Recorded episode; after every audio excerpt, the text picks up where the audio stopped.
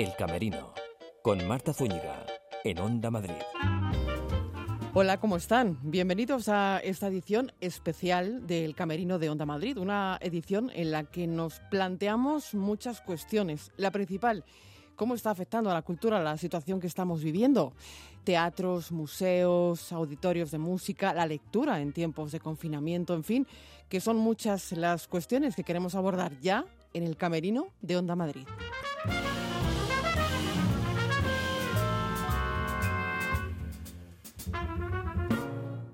Señoras y señores, la función va a comenzar.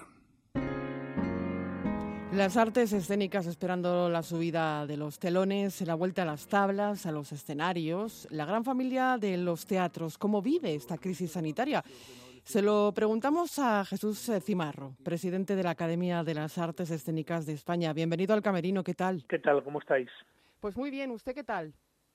Pues bien, eh, trabajando y y trabajando. Trabajando y trabajando, que no falte el, trabajo, aunque claro, mm, siendo presidente, entre otras cosas, de la Academia de las Artes Escénicas de, España, eh, ¿cómo vive sin teatro presencial un hombre de teatro como Jesús Cimarro? Bueno, pues estamos viviendo, como, como todos los ciudadanos de este mm. país, una situación distinta que nunca hemos vivido en nuestra historia e intentando eh, que se articule un poco eh, la maquinaria para volver a esa normalidad de que tanto se habla.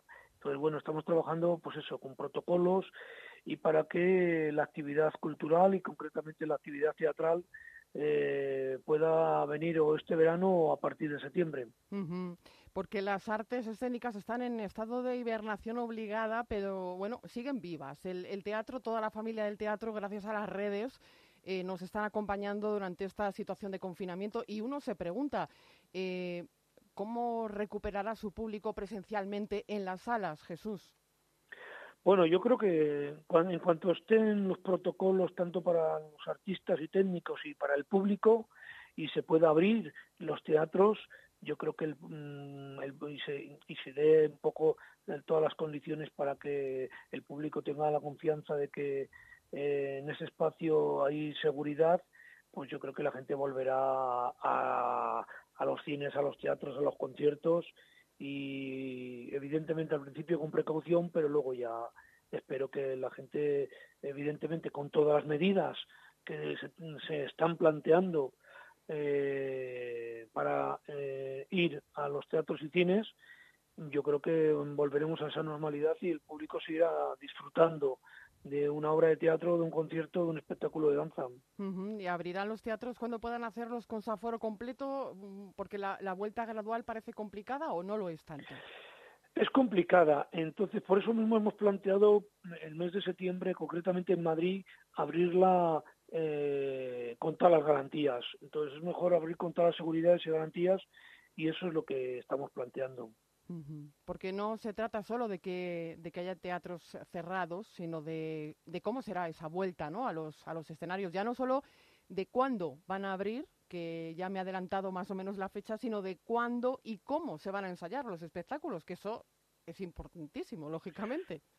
Claro, por eso decía el tema de los protocolos que están tratándose en estos momentos y que luego mm, montar una obra de teatro requiere de, de un mínimo de dos meses de preparación. Entonces, eh, nosotros no podemos abrir mañana una representación si hay que ensayarla. Es decir, que requiere un tiempo para la, la preproducción, producción y el, estreno. Entonces, requiere, como estoy diciendo, de un mínimo de 60 días. Entonces, si nos ponemos a trabajar ahora, eh, tendremos eh, la posibilidad de levantar telón en septiembre con todas las condiciones.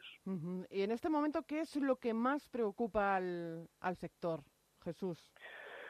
Pues mira, lo que más preocupa al sector es que eh, el sector está cerrado y, y, bueno, estamos trabajando con las distintas administraciones para que se habiliten planes de choque tanto para las empresas como para los trabajadores. Entonces, estamos en esa dinámica trabajando con, como digo, con todas las administraciones, la, municipal, la autonómica y la estatal, para que se pongan en marcha esas medidas que mm, por parte del Ministerio se han aprobado, por parte de la comunidad o del ayuntamiento y ponerlas en orden y que empiecen eh, a fluir las ayudas para que las empresas puedan trabajar y los trabajadores puedan tener unos recursos hasta que esto se ponga en marcha.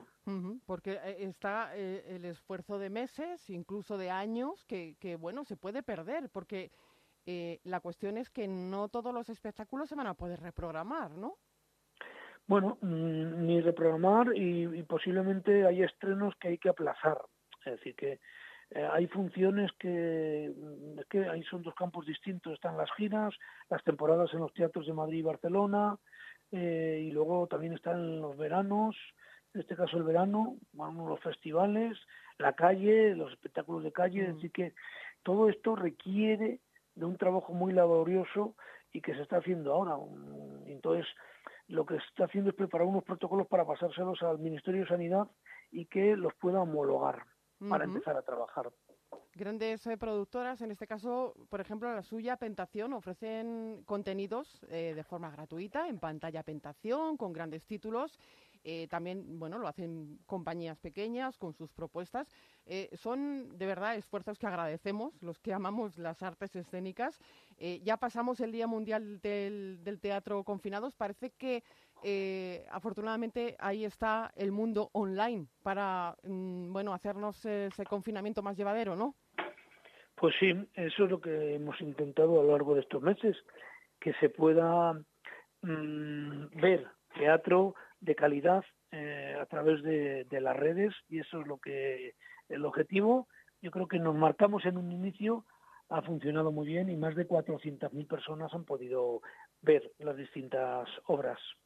Y no nos olvidamos de la función va a comenzar, ¿eh? Eh, esa campaña de la Academia de las Artes Escénicas y el Cultural que, que bueno que pretende subrayar la incidencia positiva de las artes escénicas en la sociedad pues como decíamos, en estos momentos eh, difíciles como los que vivimos. También quería recordar un poquito la fragilidad de la producción y las dificultades que, entraña, bueno, pues subir el telón, ¿no, Jesús? Pues sí, evidentemente. Estamos hablando de un, de un trabajo artesanal que se hace día a día y que, sobre todo, como digo yo, la materia prima son las personas. Y el espectáculo en vivo requiere de un cuidado que no que no es lo mismo que otros sectores. Por eso mismo hay que cuidarlo mucho y en ello estamos. Estamos trabajando desde la academia y desde las distintas asociaciones para que se den las mejores condiciones para que podamos levantar bien los telones con todas las garantías de seguridad y que el público pueda disfrutar y sobre todo mmm, sintamos con la cabeza y el corazón, que es con lo que sentimos eh, cuando vemos una maravillosa obra de teatro. Pues estamos deseando que suban los telones. Jesús Timarro, muchísimas gracias por atender la llamada de Onda Madrid. Venga, gracias a vosotros. ¿Y qué ocurre con salas tan reducidas en aforo como microteatro por dinero?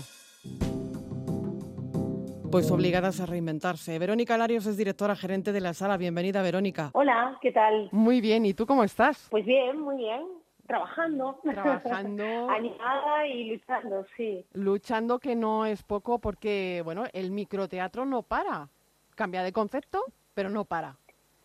Pues sí, porque no queríamos dejar de, de, tener actividad y entonces se nos ocurrió hacer microteatro en streaming, en directo, desde la propia casa de los actores, no saltándonos ningún ningún confinamiento, ¿vale? O sea, son actores que viven en pareja o, hacemos obras de teatro como monólogos y tal, y lo emitimos desde nuestro canal de YouTube con un acceso desde nuestra web.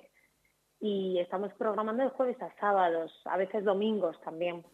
Eh, esto que nos quede claro, es teatro en directo, no es teatro grabado. Sí, es teatro en directo, sí, sí, porque es lo que nos apetecía seguir haciendo, seguir manteniendo un poco la, esencia en la medida de lo posible y adaptándonos a las circunstancias, claro está. Y luego una cosa muy interesante es que los actores comparten con el público la experiencia. Esto, este feedback que se puede obtener con, se puede tener entre los artistas y el público es muy interesante y sobre todo que nos acompaña mucho en estos tiempos. Sí, después hay un chat, la gente, si eh, el público puede iniciar sesión en YouTube, porque ahora mismo estamos utilizando esta plataforma, Entonces, después pues pueden comentar, pueden mandarle aplausos virtuales, que siempre se agradece mucho, porque desde el otro lado es un poco cuando terminas la función y no recibes el aplauso del espectador, pero bueno, te acercas un poquito a la cámara y ves que ahí la gente te está aplaudiendo a través del chat te hacen comentarios, si alguien quiere comentar algo sobre la obra o preguntar alguna cosita, los actores tienen más o menos eh, unos 10 minutitos para estar charlando con los espectadores. Os reinventáis, ofrecéis programación, como me has dicho, para todos los públicos y os habéis unido, pues eh, ya no solo las salas en nuestro país, las que tenéis sede, sino mm, en diferentes países. Exacto, sí. También hemos emitido desde Miami porque hay, bueno, hay una una sede de microteatro en Miami, que fue la primera que abrió después de, nosotros, desde Argentina. También hemos hecho alguna emisión y, bueno, una emisión con mexicanos. Es verdad que estaban en España, esta vez fue desde Madrid, pero sí que habían estrenado la obra en Miami y luego la han tenido en México. Entonces, hemos visto que, que nos abre también un mundo de posibilidades el streaming para tanto para allí que nuestras obras puedan llegar al público latino como para que eh, las obras que se han estrenado en otros países eh, puedan llegar a nuestro público, ¿no? Es verdad que hay un abismo ahí en el horario, ¿no? Que a lo mejor nosotros programamos a las 10 u 11 de la noche y ahí son las 5 de la tarde, que es una hora que no es muy habitual para el teatro, pero bueno, eh, nos vamos adaptando. Ahora mismo, como estamos todos en casa, pues tampoco hay problema con el horario. Claro, porque además el bueno el concepto de microteatro por dinero, tal y como lo conocíamos hasta ahora, con un aforo tan reducido, no llegará a corto plazo, ¿no? No sé si tenéis alguna estimación. No, no. Bueno, lo último que he leído, porque bueno, vamos, vamos a un poco al día, ¿no? Claro, la información se va actualizando día a día. Eso es, sí, lo último que he leído es que se espera abrir para septiembre, porque es verdad, es cierto que todos estábamos pensando que abrir con un tercio del aforo eh, o, con el, 30 personas en el caso de los teatros más, más grandes y tal es inviable. En un tercio del aforo en nuestro en nuestra sala son cinco personas, entonces es que no da ni para cubrir los mínimos de, de, altas de costes en la seguridad social que, que, tienen que tener entonces los, los, trabajadores entonces no o sea yo no, lo veo factible en septiembre pues espero que podamos abrir en condiciones normales o más o menos normales por supuesto tomando todas las eh, todos los cuidados y y todas las medidas de seguridad, lógicamente. Medidas de seguridad. Nosotros lo tenemos fácil en la entrada y salida del público porque hay dos puertas, con lo cual nunca se tienen que cruzar para entrar y salir. Y, por supuesto tomaremos medidas de limpieza, higiene y todo lo que haga falta. Evidentemente nos iremos poniendo al día según eh, vaya pues, según vaya pasando el tiempo y veamos que, cuáles son las necesidades. De momento, eh, microteatro por dinero eh, se emite.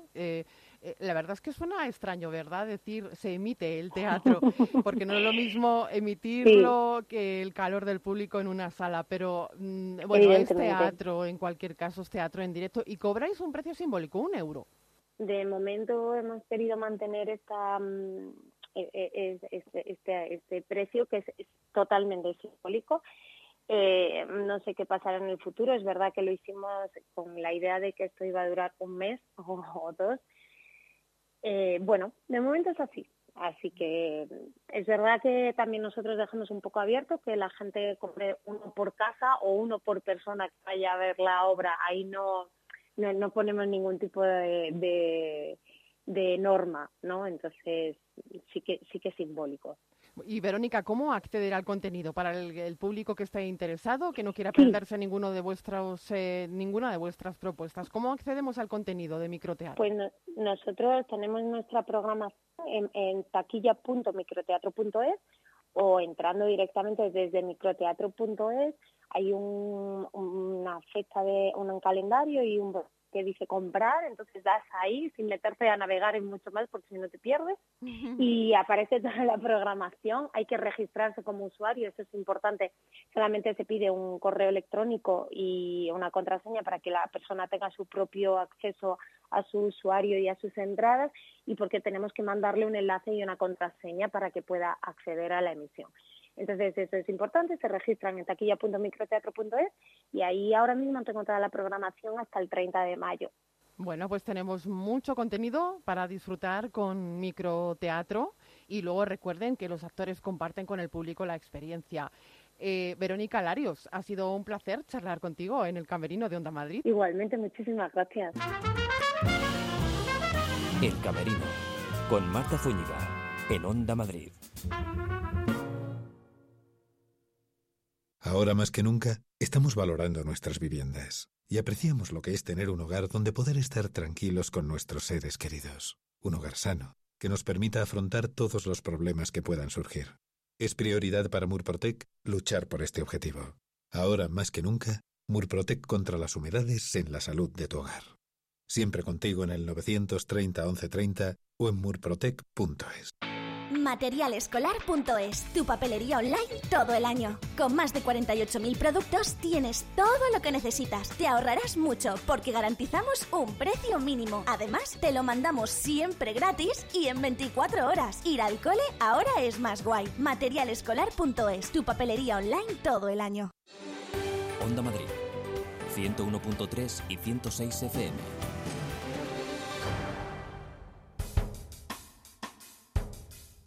Nos vamos ahora al Museo Thyssen, al Museo Nacional Thyssen-Bornemisza, que participa de una manera muy especial del Día Internacional de los Museos este lunes. Su director gerente es Evelio Acevedo. Evelio, bienvenido, ¿qué tal? Hola, ¿qué tal? Eh, ¿Cómo, estamos? ¿Cómo está? Pues bien, la verdad es que mm, llevando bastante bien el confinamiento, llevando bastante bien el teletrabajo, la verdad es que satisfecho porque todo este proceso de del teletrabajo está funcionando muy bien en el Museo Thyssen. La verdad es que estamos, eh, bueno, es la primera vez que lo experimentamos a este nivel, ¿no? Y bueno, y el museo está funcionando, pues yo creo que razonablemente muy bien para toda esta situación de excepcional normalidad o anormalidad que mm. vivimos, ¿no? Y preparando lo que lo que nos eh, han eh, dibujado para el próximo lunes, eh, Día Internacional de los Museos. Este año el, el Thyssen bueno, celebra la efeméride de una manera diferente, lógicamente, y centrada, muy centrada en lo digital y un lema, ¿no? Museos por igualdad, diversidad e inclusión, ¿digo bien?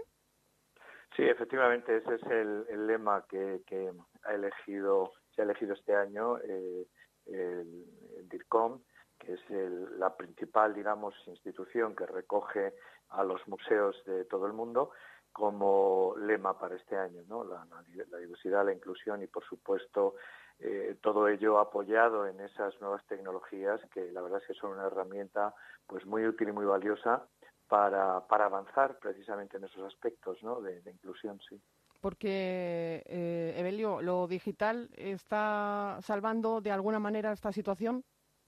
Absolutamente, sí, sí, la verdad es que, bueno, de pronto nos vimos eh, todos abocados a, tener que, improvisar un poco, ¿no? Ese, eh, pues, pues todo, toda esa actividad digital que hemos tenido que desarrollar, porque, eh, bueno, pues como todos recordarán, el, el día 14, eh, pues en fin, el confinamiento se puso en marcha y hubo que cerrar el museo. Eh, lo peor que nos puede pasar verdaderamente es perder ese contacto con el público, mm. porque es para el que trabajamos al fin y al cabo, no es para la sociedad para la que estamos trabajando. Entonces, entendimos que en ese momento lo, único que nos podía eh, mantener próximos a, a, las personas, a los públicos, era el canal, era nuestra web y bueno, los, las redes sociales y en fin, los emails y todo lo que podamos generar para aproximarnos a ellos. Y, la verdad es que bueno, constituimos un comité digital, eh, pues nada, en breves horas y, hemos ido, eh, hemos conseguido que, que, la, que, la, que los contenidos en la web se fueran refrescando cada día. Hemos conseguido también que nuestros visitantes o los que no lo son, porque tenemos audiencia pues en muchas partes de España y por supuesto del mundo también, ¿no? Pues nos visiten cada día. El incremento en, sesiones en la web ha subido considerablemente en este periodo respecto del mismo periodo del año anterior. Estamos en más de un 65%. y, y eso pues es una buena señal. O sea, eso también la verdad es que te llena de satisfacción cuando ves que se hace un trabajo, se hace un esfuerzo para aproximarte a las personas y las personas te responden. Es fantástico. Y sobre todo eh, para mantener vivo el, el, museo, porque los museos son precisamente eso, son vida, ¿no? ¿Cómo está siendo la vida, valga la redundancia, de la institución durante el confinamiento, al margen de lo digital? Sí, bueno, pues eh, el museo está cerrado. Eh, prácticamente la totalidad de la plantilla de los empleados estamos trabajando fuera por teletrabajo, excepto pues aquellos servicios que no queda más remedio que hacerlo sobre el terreno, como son la seguridad, eh, que es fundamental y sobre todo en un museo, y también el mantenimiento. El, museo ha estado funcionando eh, en, todo aquello que implica la conservación de las obras, ¿eh? la, en fin, la, limpieza, la desinfección, el mantenimiento de la temperatura, la, humedad, eh, la climatización. Todo esto, la verdad es que el museo ha estado en perfecto estado cada día. Pero sí, yo he tenido que pasarme por el museo en, algunas ocasiones y, eso que yo estoy acostumbrado a ver el museo cerrado, ¿no? Pero se nota cuando el museo está cerrado porque no hay público, porque el público no puede entrar o cuando está cerrado simplemente porque son las 12 de la noche. Y eso se nota en las energías, supongo también, ¿no? Sí, se nota, se nota mucho, hay un espíritu un poco triste, ¿no? Y yo he mm. estado paseando por las salas, eh, siempre es un placer, ¿no? Poder visitar un museo cerrado, pero hacerlo en estas circunstancias es diferente, la verdad es que es diferente. Pierdes mm. el sentido, ¿no? Pierdes eso para, eso para lo que trabajas, ¿no? Que es para comunicarte con, con el público el cómo será después, el, el día después, eh, por decirlo de alguna manera, es, es, una de las cuestiones que, bueno, se van a tratar en, en una charla que vamos a poder seguir en directo a través de la web del museo. No sé si nos puede avanzar algo, eh, Evelio, cómo se vislumbra ese futuro y tampoco sé si a corto plazo, a medio o a largo. Sí, bueno, eh, yo invito a, a, a, todos ¿no? los que, que, que accedan a esa a esa charla que vamos a hacer en directo desde el museo el, lunes 18 de mayo, Día Internacional de los Museos, a las 6 de la tarde. Será una charla en vivo y en directo de Guillermo Solana, que es director artístico. También estará Carolina Fábregas, que es la jefa de, marketing y desarrollo de negocio, y, estaré yo también como director gerente.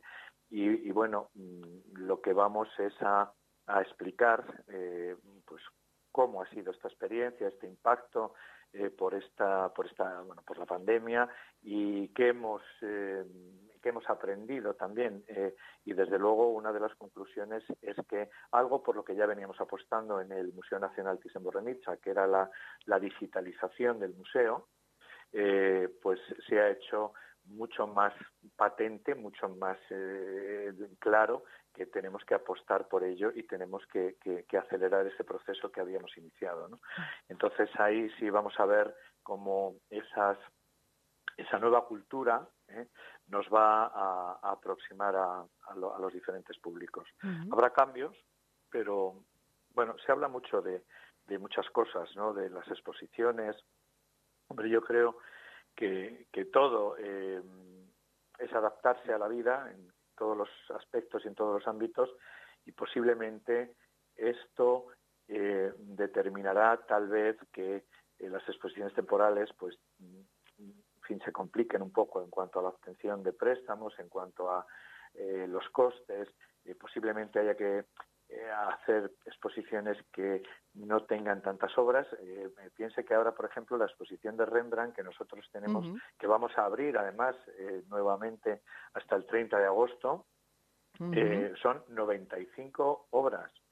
Y claro, es un esfuerzo enorme, ¿no? Tal vez en el futuro esa, esa, ese tamaño, esa dimensión de una exposición temporal, pues se complique, pero yo creo que se puede complementar fenomenal precisamente con contenidos eh, digitales, que además al visitante le pueden enriquecer mucho más su visita. Y bueno, es, yo lo que no tengo duda es que el público va a seguir viendo los museos, no me mm. cabe la menor duda. Desde luego que sí. Porque verdaderamente el que va a los museos lo hace porque, eh, bueno, es una cuestión emocional, es una cuestión eh, que le apetece, ¿no? Le interesa, disfruta, aprende, se divierte, es una experiencia que es absolutamente voluntaria, nadie nos, nadie nos obliga. Por lo tanto, yo pienso que, que, ese público, y más público que a través de lo digital he conseguido descubrir los museos, se acercará a ellos. ¿no? O sea que estas son cosas que, que, sí que vamos a hablar de ellas el próximo lunes. Sí. Y un poquito también de, entiendo que de la necesidad de reinventarse, que, que, bueno, que es lo que está haciendo el Thyssen, por otro lado, ¿no? Reinventándose Y, y, potenciando sus cualidades pero de alguna manera, no sé, es la pregunta. ¿Tendrán que buscar al público? Aunque me ha contestado de alguna manera eh, con la anterior eh, pregunta. ¿Habrá que buscar al público o el público que se ha sido al museo mm, seguirá yendo? Bueno, yo creo que, que, hay muchos tipos de públicos, que es lo bueno también, ¿no? Y, y, hay unos eh, pues, eh, públicos que son asiduos visitantes, que tienen que entender que va a haber una transición en algunos aspectos y que seguro que les eh, bueno pues que el que les convencerá y que incluso les interesará todavía más, ¿no? Y luego pues hay muchos otros públicos a los que siempre estamos persiguiendo, entre ellos a los jóvenes, ¿no? Nosotros no, tenemos un, mal índice de visitas de jóvenes porque realmente estamos eh, pues en un casi 20% de, de, de público inferior a los 30 años, con lo cual está bastante bien, ¿no? Pero es verdad que hay mucha gente que considera que un público, eh, perdón, que un museo es un espacio muy serio, ¿no?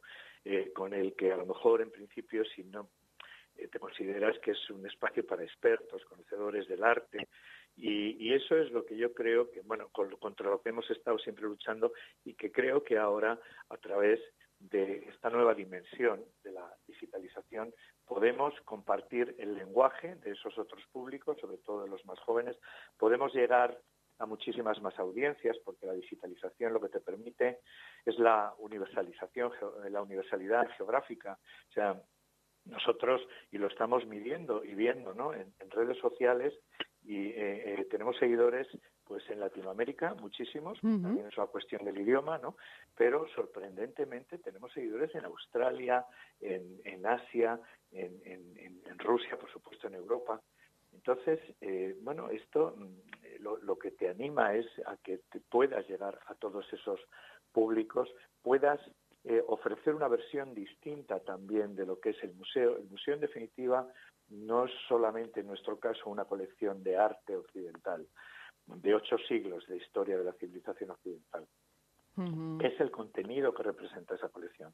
Pues eh, Evelio Acevedo, eh, director gerente del Museo Nacional Thyssen Bornemisa, ha sido un placer charlar con usted eh, aquí en el Camerino de Onda Madrid. Pues igualmente, la verdad es que ha sido una entrevista eh, que he disfrutado mucho y, bueno, la verdad es que nos podríamos tirar hablando de esto mucho rato. Pero bueno, yo insisto, invito a los oyentes a que el lunes 18, Día Internacional de los Museos, acudan a la web del Thyssen, museo eh, thyssen.org y eh, participen a las 6 de la tarde en directo de ese foro en el que vamos a hablar de todas estas cosas.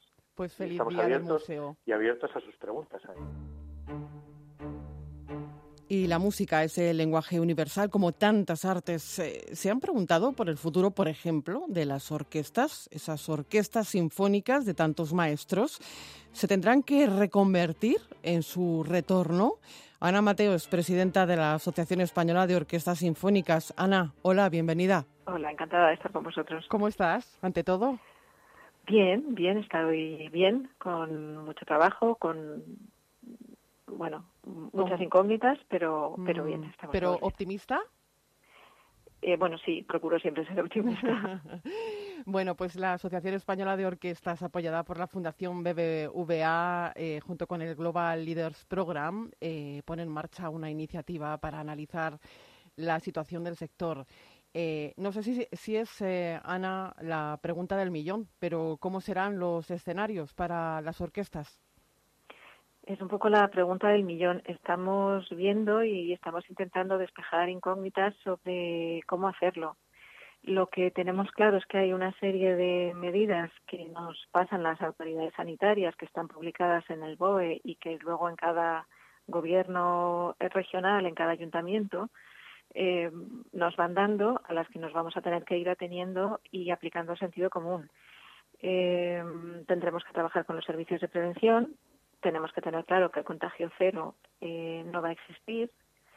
Eh, y sobre todo que esas medidas que tomemos en la vuelta a los escenarios no pueden ser medidas solo en el momento en el que estemos en el escenario, no, no, porque no estamos jugando con nuestra salud personal, sino que es una cuestión más de salud pública. No sé si me explico bien. Sí, perfectamente. Entonces, eh, la vuelta al escenario habrá que hacerla con precaución, eh, teniendo siempre en cuenta, evidentemente, que en nuestro trabajo la calidad es importante y es importante mantenerla y que la salud debe primar por encima de todo. Así que no, no es fácil.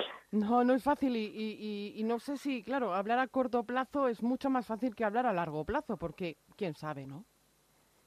Sí, incluso en el corto plazo, porque las eh, fases que ha diseñado el gobierno eh, eh, siempre y cuando no haya un repunte y volvamos hacia atrás. entonces tenemos que tener previstos todos los posibles escenarios y ver qué podemos ir haciendo. En el corto plazo, lo que se plantea ahora mismo como más evidente es empezar por el pequeño formato, hacer una apuesta por lo digital e intentar también trabajar con las televisiones públicas en cada autonomía para que este servicio público que nosotros intentamos dar se traduzca también en, en contenidos para ellos y, y, en un trabajo conjunto. También me surge la, la duda, Ana, eh, no es lo mismo eh, una orquesta que sea privada que las que tienen titularidad pública. La situación que atraviesan supongo que no es igual, ¿no?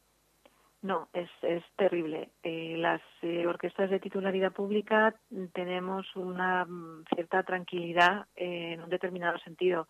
Te puedo decir que los músicos no están tranquilos, ¿eh? están preocupados, quieren volver al trabajo y, y demás, pero no se enfrentan, como sucede con las orquestas privadas del seno de la asociación, a ERTES y a regulaciones temporales de empleo, sin tener además un horizonte claro y definido de cuándo van a poder acabar esos ERTES y cuándo van a poder volver a la actividad. Eh, son, ellos están pasando por situaciones muchísimo más difíciles ahora mismo porque la financiación, eh, una fuente importantísima de su financiación son los ingresos de taquilla. ¿Y cuáles serían las formaciones que podrían empezar a funcionar antes? No sé si estoy haciendo unos cálculos un poco imprecisos. Pues yo creo que empezaremos a funcionar sin público. Eh, empezaremos a funcionar con música de cámara, con pequeño formato. Eh, habrá algunos que podamos a lo mejor eh, hacer eh, alguna grabación o, o, dedicarnos a un repertorio que de otra manera no podíamos hacer y, y, tenerlo en un soporte digital o tenerlo en un soporte físico, en un CD. No sé, se me ocurren distintas formas en las que podemos ir empezando y, y, sobre todo siempre teniendo en mente eh, pues lo que he hablado también en otras ocasiones eh, que somos un servicio público que la cultura es un derecho que, que tenemos también que estar ahí ahora más que nunca como servicio público para intentar ayudar de alguna manera y acompañar a todas esas personas que, que están pasando y han pasado por situaciones terriblemente dramáticas o de un estrés mm, brutal, ¿no? Estoy pensando en los médicos y estoy mm. pensando en la gente que ha perdido a familiares en, en esta situación terrible de soledad y de frustración absoluta. Eh, bueno, pues ahí yo creo que tenemos una labor importante que hacer. Una labor importantísima y no sé si eres consciente de lo mucho que acompaña eh, la cultura, en, ya no en, en tiempos entre comillas, normales, sino en estos momentos que estamos atravesando. Eh, bueno, lo hemos visto en, en Facebook, con todas las redes sociales, con toda esta explosión de, de, cultura que hemos tenido en las redes y con las personas tocando en los balcones y, y acompañando a los demás. Eh, y lo vemos en, en, las orquestas que hacemos un trabajo social cuando, cuando salimos a hacerlo a la calle, ¿no? Cuando, cuando vemos la respuesta que eso nos da.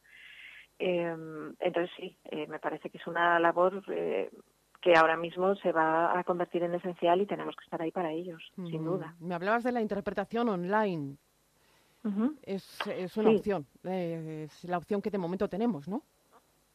Sí, es una parte, eh, pero también hay que tener en cuenta que hay una brecha digital que está ahí y que existe, uh -huh. es decir, que no todo el mundo va a poder escucharnos. Por eso también me parece importante que las televisiones públicas jueguen también ese papel de servicio público de difusión de la cultura eh, y que estén ahí a nuestro lado con, con, contenidos que nosotros mismos les proporcionemos, eh, llevando música pues a, personas que no tienen internet en casa, que no se pueden conectar a redes sociales, que no quieren tener redes sociales posiblemente, o a, o a personas que no las saben manejar. Y lógicamente no es lo mismo el calor del público, ¿verdad? No, no, el, pero ahí sí que creo que el directo es irreemplazable y que volveremos en algún momento al directo. El calor del público, eso que se crea en una sala cuando todo el mundo contiene la respiración porque está sucediendo algo eh, casi mágico, el, ese duende ¿no? del que hablan los, los flamencos, pues cuando eso pasa, eso te lo da el, el directo y no te lo da nada más. Desde la ignorancia te planteo una pregunta. Eh, entiendo que estáis trabajando en, me hablabas de esos protocolos de seguridad, ¿no? Y de higiene. sí. Eh, eh, entiendo que los instrumentos con los que trabajáis juegan ahí un papel fundamental. No sé ahí cómo, mm, es que no sé ni cómo plantearte casi la pregunta.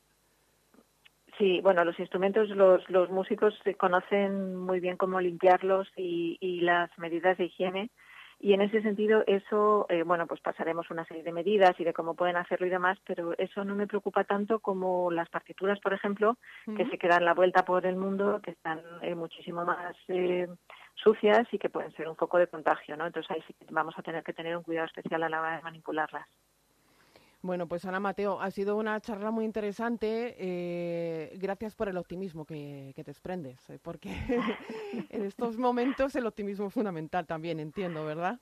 Bueno, es un optimismo realista, ¿eh? porque yo creo que la humanidad se adaptaba a todo, hemos salido adelante de situaciones terribles y, y de esto también vamos a salir. Y la música para siempre, que perviva siempre, que además es un lenguaje universal. Sin duda. Ana, muchísimas gracias por atender la llamada de Onda Madrid. Gracias a vosotros.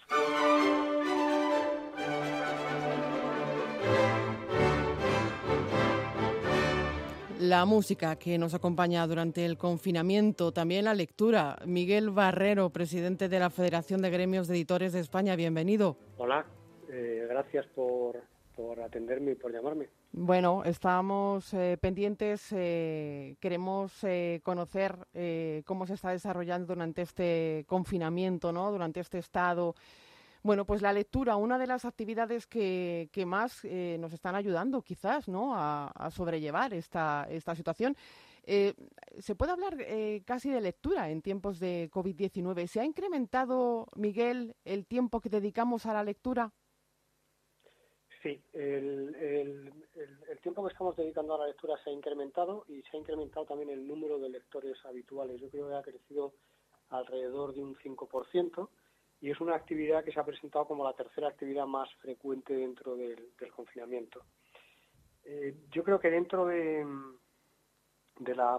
la situación económica tan, tan terrible que apareja esta situación para el mundo del libro, en el sentido de que, bueno, al estar cerradas las librerías, prácticamente el mundo, del, el tejido del libro ha tenido una paralización completa, pero una, una de las pocas buenas noticias que podemos tener es que Em, el, el, confinamiento, el aislamiento ha devuelto a la lectura y al libro eh, su valor y su sentido en, el empleo del tiempo, en tanto para el ocio, el entretenimiento como para el aprendizaje. Que es algo que se necesitaba desde el sector, además, ¿verdad? Era una, una de las cosas que nosotros eh, teníamos en, nuestra hoja de, de, ruta como principal era la puesta en valor en una sociedad eh, tan digitalizada y con tantos cambios de, comportamiento cultural y de consumo, era volver a poner en valor la, lectura y el libro. Y por eso digo que, bueno, dentro de la, tragedia de, esta situación y de, lo, de, los datos tan, las consecuencias tan, tan fuertes que está teniendo en, en el sector del libro, por lo menos podemos sacar una, mm. una, una buena lectura y es que el libro se ha posicionado por sí solo como una, como una actividad, digamos, de, de, un interés y de una vitalidad eh, dentro de, los hogares importante. Quizá porque, bueno, porque en los libros pasan muchas cosas, ¿verdad? Eh, porque están llenos de vida y porque nos ayudan a evadirnos un poquito de la realidad, ¿no, Miguel? Claro, yo creo que lo, primero que, o sea, una de las primeras digamos, funciones que está cubriendo el libro es eso, es ayudarnos a, evadirnos de la, de la, realidad, ya sea por, por la ficción, por las, eh, por las eh, novelas, etcétera y que es una manera de, visitar otros mundos, de conocer otras historias, de conocer otras voces y otras ideas. y también está teniendo un papel muy destacado el, papel del libro a la hora de, aprender, de actualizarse o de ponerse al día. Eh, según la información que nosotros tenemos, eh, se está leyendo bastante ensayo, eh, que digamos que, bueno, es una forma de evadirte, pero también es una forma de, aprender. Y hay datos que nos indicaron que en los primeros días de confinamiento hubo una, una, especie de aprovisionamiento de libros de contenido educativo, no solo de libros, eh, digamos, de, de, texto, de cuadernos de ejercicio, sino también de libros de carácter divulgativo para niños, lo cual nos da idea que bueno que las familias, los padres estaban diciendo, dado que vamos a tener que afrontar una temporada de confinamiento, vamos a tener materiales que nos ayuden a colaborar con la educación de, nuestros hijos. Claro, ¿y, se ha notado eh, un incremento de lectores en todos los tramos de edad? yo creo que se ha notado un incremento generalizado de lectores en, prácticamente todos los tramos. Y, lo que pasa que hay variables que se mantienen, es decir, bueno, pues sigue siendo una lectura eh, que se produce más en, niveles de estudios eh, más altos, etcétera, pero eh, bueno, subir en una en una situación de como esta cuatro puntos de hábito de lectura eh, estábamos presentando año a año una mejoría, pero una mejoría se movía en torno un punto, un punto y medio, con lo cual el dato es bueno, ¿eh? es muy bueno, diría yo. En cuanto a los soportes, vamos con los soportes. El papel sigue siendo el principal, entiendo, ¿no? Sí, el papel es, ocupa el 84% de, de las opciones de lectura. Eh, ¿Qué pasa con las eh, pequeñas librerías y con las editoriales eh, pequeñas, Miguel?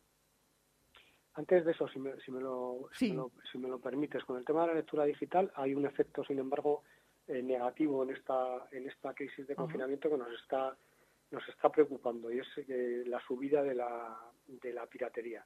Mm. Y además en un cambio de comportamiento, ya no es tanto, no es tanto, antes prácticamente la piratería se producía accediendo a plataformas, digamos, ilegales y ahora se está produciendo una piratería que circula en redes sociales eh, dentro de los grupos. Eh, directamente se, hay, gente que se está pasando los PDFs directamente. Y eso, eso mm, si se queda como como costumbre o como hábito cultural es bastante preocupante, la verdad. La pequeña librería, bueno, yo creo que la pequeña librería es, es el eslabón que más nos preocupa. Nosotros desde, desde el inicio de la, de, la, de la crisis, digamos, de emergencia sanitaria, decidimos tomar una, una decisión como sector y es eh, tratar de unirnos eh, libreros, distribuidores y editores y tratar de tener una, digamos, una voz eh, con matices, pero digamos una voz única en los, aquellos aspectos esenciales de medir el impacto que creíamos que iba a tener en el sector esta crisis y de solicitud de medidas. Y siempre hemos identificado la pequeña librería que ya venía de una situación frágil, es decir, desde la, desde la crisis económica y desde eh, la erupción, digamos, de, la digitalización y la posibilidad de, adquirir libros por eh, grandes plataformas eh, de distribución, bueno, tenía una situación ya muy delicada y esto, la preocupación que tenemos es que, que sea el remate definitivo para gran parte de esa cadena, especialmente en lo que son librerías de, de, proximidad y librerías, digamos, de, pequeñas librerías de, de, las zonas rurales, etcétera. Eh, con lo cual, estamos muy, muy preocupados de que una gran parte de la, de la población o una gran parte de los barrios puedan perder lo que nosotros consideramos que es un, punto de acceso a la cultura elemental para la, para la población. Podríamos decir, eh, Miguel, que hoy más que nunca las librerías nos necesitan, ¿no? Esas, esas casas de los Yo libros. Creo que más que nunca eh, han estado, prácticamente han sido un poco el, el corazón de las peticiones que hemos hecho a las administraciones y lo hemos hecho con varias vías. Primero con vías inmediatas y es la, todo el tema de inyección de, liquidez, que, les llegasen los créditos ICO de una manera ágil y, rápida. Y segundo, pensando en medidas de activación del consumo a futuro, básicamente tratando de potenciar la, la, compra de, fondos para bibliotecas, que es otra vieja petición que se perdió con la crisis económica y que no ha vuelto a recuperar el sector y que nos parece no solo de sector, sino de servicios al ciudadano, es que las bibliotecas tengan fondos renovados, actualizados.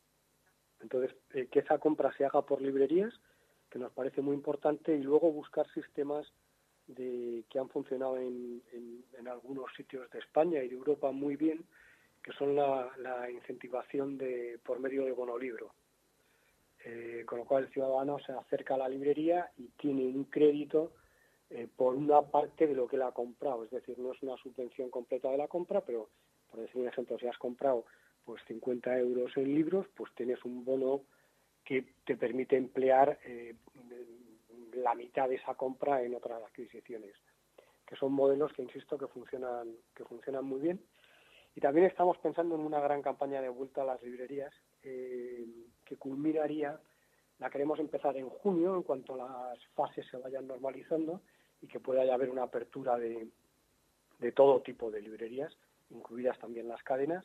Lo que queremos es hacer una campaña de vuelta a la librería a lo largo de todo el mes de junio, que culminaría en el desplazamiento que hemos hecho del Día del Libro, desde el punto de vista comercial, al día 23 de julio. Pues eh, más que nunca recordar, como decíamos antes, ¿no? que las librerías nos necesitan, los libros nos necesitan, porque allí siempre ocurren cosas y en los libros muchísimo más. Y yo quiero dar. Yo creo que en este caso somos nosotros los que necesitamos a los libros y las librerías sí necesitan de nosotros. Efectivamente, gracias por la puntualización, Miguel. Miguel eh, Barrero, eh, presidente de la Federación de Gremios de Editores de España. Ha sido un placer charlar con usted aquí en el Camerino de Onda Madrid. Muchísimas gracias a, ti, a Onda Madrid, a vuestros y a vuestros oyentes y, muchísimas gracias por, por, por acordaros del sector del libro, por la lectura y por los editores y las librerías. Muchísimas gracias.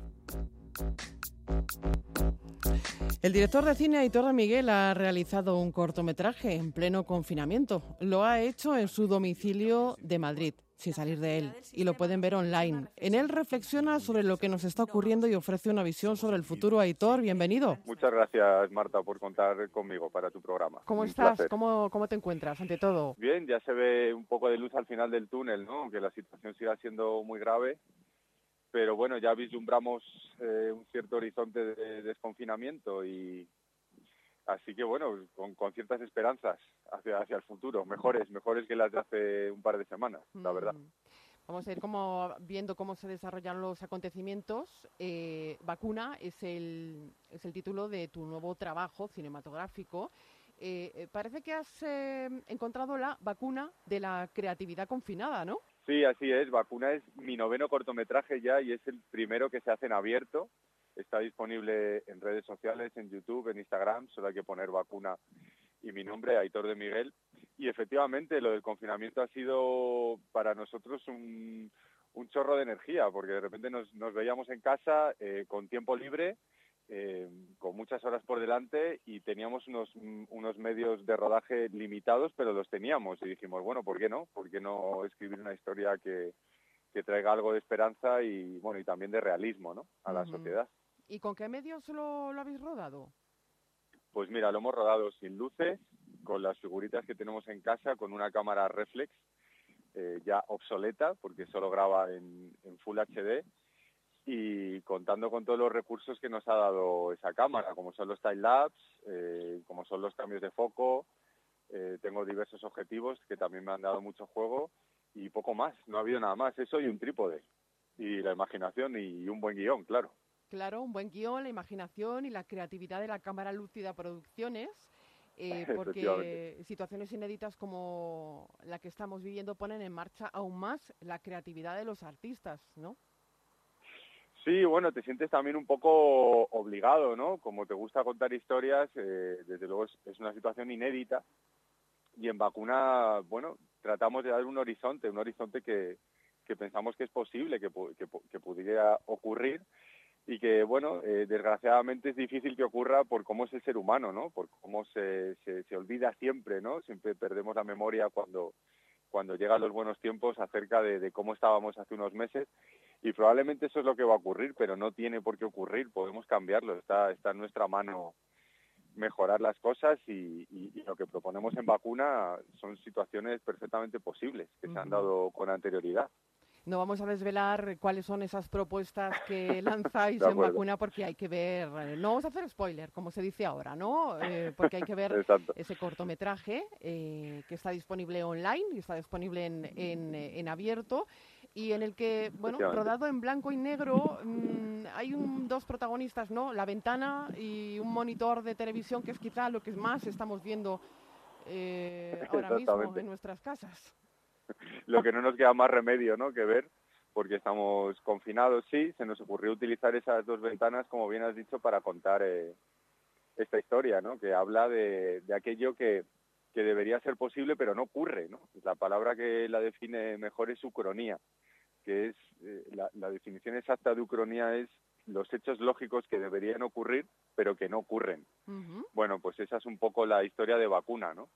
Eh, aquello que a todos nos gustaría que, se diera, pero por una razón o por otra a lo mejor no, no es tan sencillo, ¿no? Y bueno, me quedo aquí para no hacer spoiler, como bien has indicado antes. Esa ventana, ese monitor de televisión, imágenes, muchas imágenes, eh, mucha influencia de tu formación, de tu trabajo. Es tu noveno cortometraje, como me decías, y entiendo que también por las circunstancias es el más especial.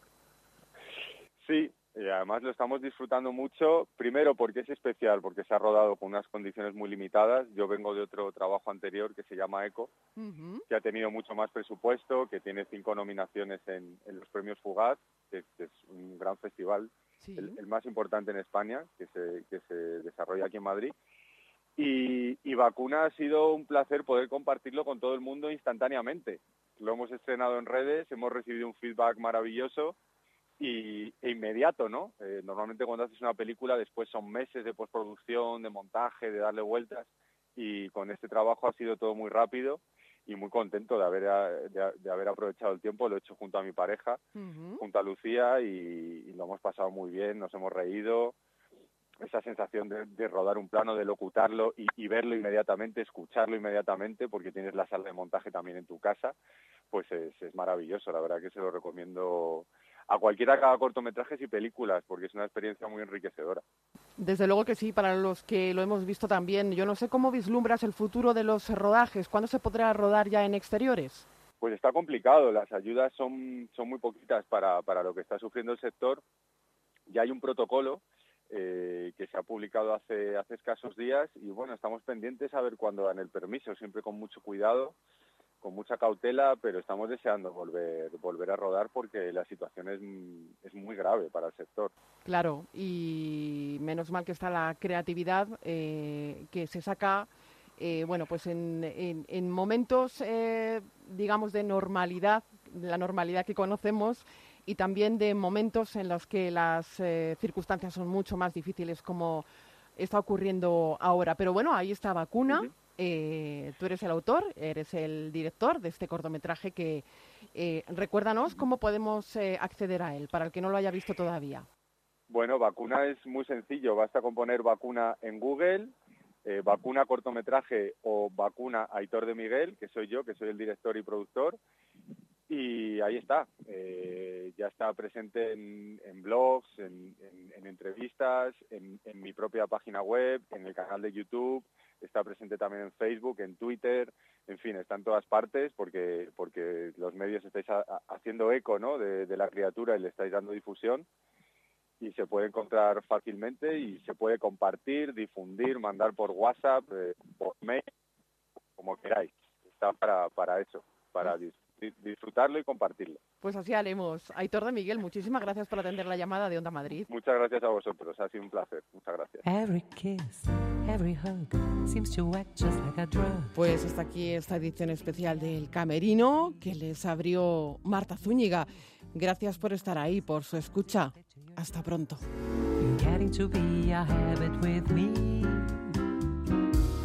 I used to think your love was something that I could take or leave alone. But now I couldn't do without my supply. I need you for my own. No, I can't break away. I must have you every day, as regularly as coffee or tea. You've got me in your clutches and I can't break free. You're getting to be a habit with me.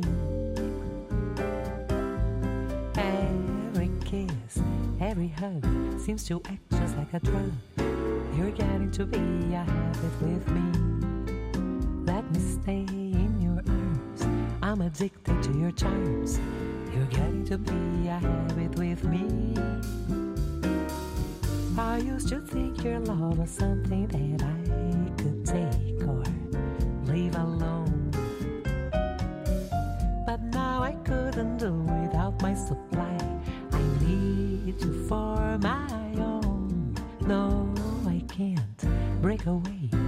must have you every day, as regularly as coffee or tea.